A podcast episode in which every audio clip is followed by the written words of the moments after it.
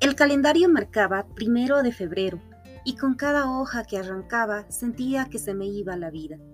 Debía sentirme optimista después de más de 20 días desempleada.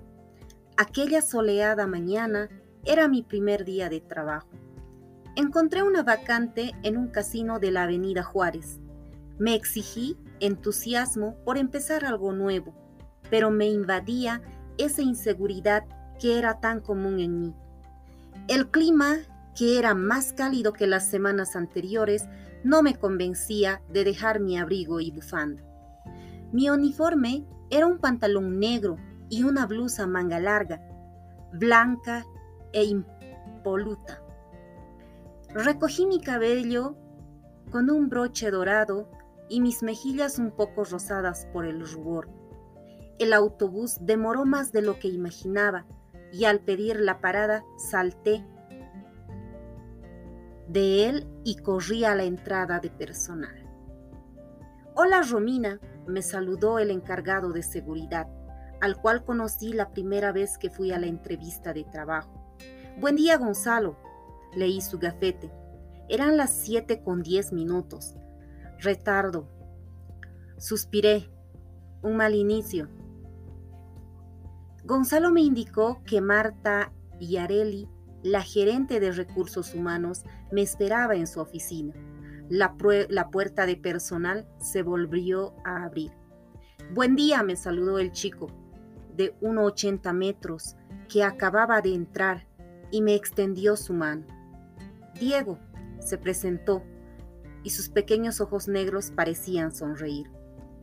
Romina, Romina Pármeno, le estreché mi mano, di media vuelta y casi corrí por el pasillo. Se me hace tarde, dije a lo lejos.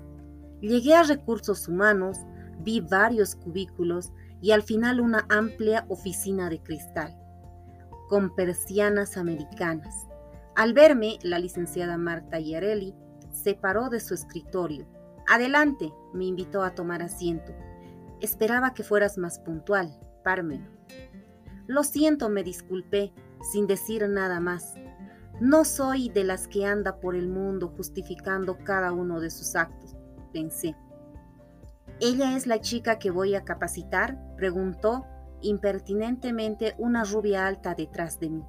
Giré para verla, sus ojos aceitunados me miraron de pies a cabeza.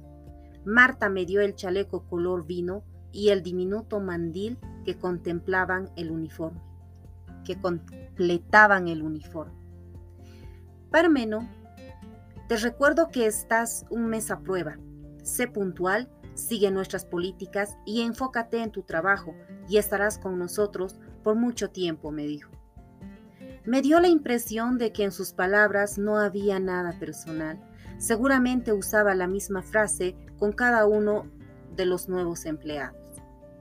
Tras los trámites típicos de presentaciones y demás, llegué a conocer a Naima, una chica linda, aunque poco cortés, quien fue asignada a capacitarme.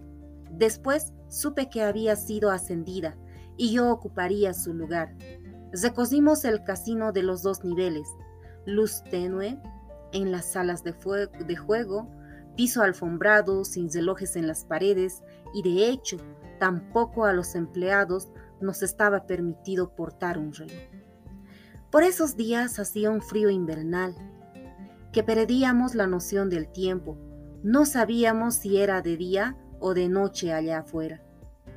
El lugar estaba abierto las 24 horas, nuestras jornadas eran 12 laborales por 24 de descanso, un buen salario base y prometedoras propinas. Cada máquina se expresaba por sí misma con sus sonidos y sus luces. Mi trabajo consistía en recargar el crédito a las tarjetas de los socios. Si ellos tenían suerte seguro, yo sería afortunada.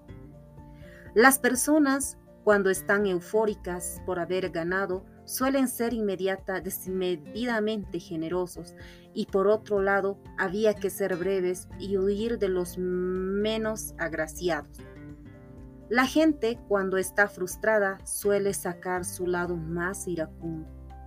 Los meseros de blanco y negro y largos mandiles servían whisky y botanas, mientras que las anfitrionas se escurrían entre los socios saludándoles y constatando que nada les faltara. En ocasiones enseñaban a usar las máquinas a los novatos. A su vez, el personal de seguridad vestía trajes oscuros y observaban seriamente. El gerente jamás salía de su oficina. Los jefes de piso, con su característico estrés, coordinaban todo y algún técnico revisaba y daba mantenimiento a las máquinas cuando era necesario. Yo creo que es la esperanza de toparse con la suerte lo que hace que pasen horas aquí. No importa si ganan o pierden, ganar es el objetivo, por supuesto, pero mientras se sientan cómodos y atendidos, te aseguro volverán, externó Naim, como pensando para sí. ¿La casa nunca pierde? Pregunté. Nunca, me respondió y me sonrió por primera vez. De pronto, Diego se paró frente a mí y preguntó, ¿Qué te ha parecido? Estoy segura de que nunca habías entrado a un casino. ¿Tan provinciana me veo? No, no es eso, solo que pareces una dulce chica buena. Te pagan por trabajar, ¿podrías ir a tu tarea? le ordenó Naima. Vamos, me ordenó Naima. Continuamos el tour por el casino y mientras me mostraba la sala de empleados, despectivamente me habló de Taldi. Es atractivo y simpático, pero es solo un conquistador. Está casado, tan solo hablar con él es una pérdida de tiempo, y una chica como tú puede ser fácilmente embaucada. Tendrás que ir por la ciudad con cuidado, me dijo, y sonrió al final, como tratando de, matizar su comentario y ser amigable conmigo, pero su sonrisa me provocó escalofrío. Cada promotor tenía una rotación de su estación inicial. Cada tres horas se suponía que no podíamos fraternizar con los socios ni estar platicando entre empleados, reglas que finalmente todos ignoraban. Esa actitud me recordaba al supermercado donde trabajé por muchos años. No había pensado en mí, en mi pasado durante esas 12 horas de trabajo. Quizás comenzaba a dejarlo atrás. Durante el turno debíamos estar en nuestra estación atendiendo socios. Sin embargo, a veces otras promotoras amigas de Naima se cruzaban para platicar. Así fue como entablé conversación con Salomé, de piel morena y cabello largo, ondulado. Inevitablemente no inevitable no mirarla. Sus enormes ojos negros la hacían ver como a esas personas con energía tan atractiva que produce chispas. A la par conocí a Carmina, delgada, un poco más baja que yo de estatura y carita angelical, con un cabello rubio corto hasta las orejas y sus pequeños ojos avellana. En el recreo para comer, Carmina me llevó al snack por un par de emparedados de atún.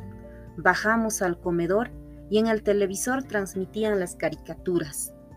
Henry se sentó con nosotras. Adoré a ese chico desde que lo vi. Era inevitable que con su cabello alborotado pasara desapercibido.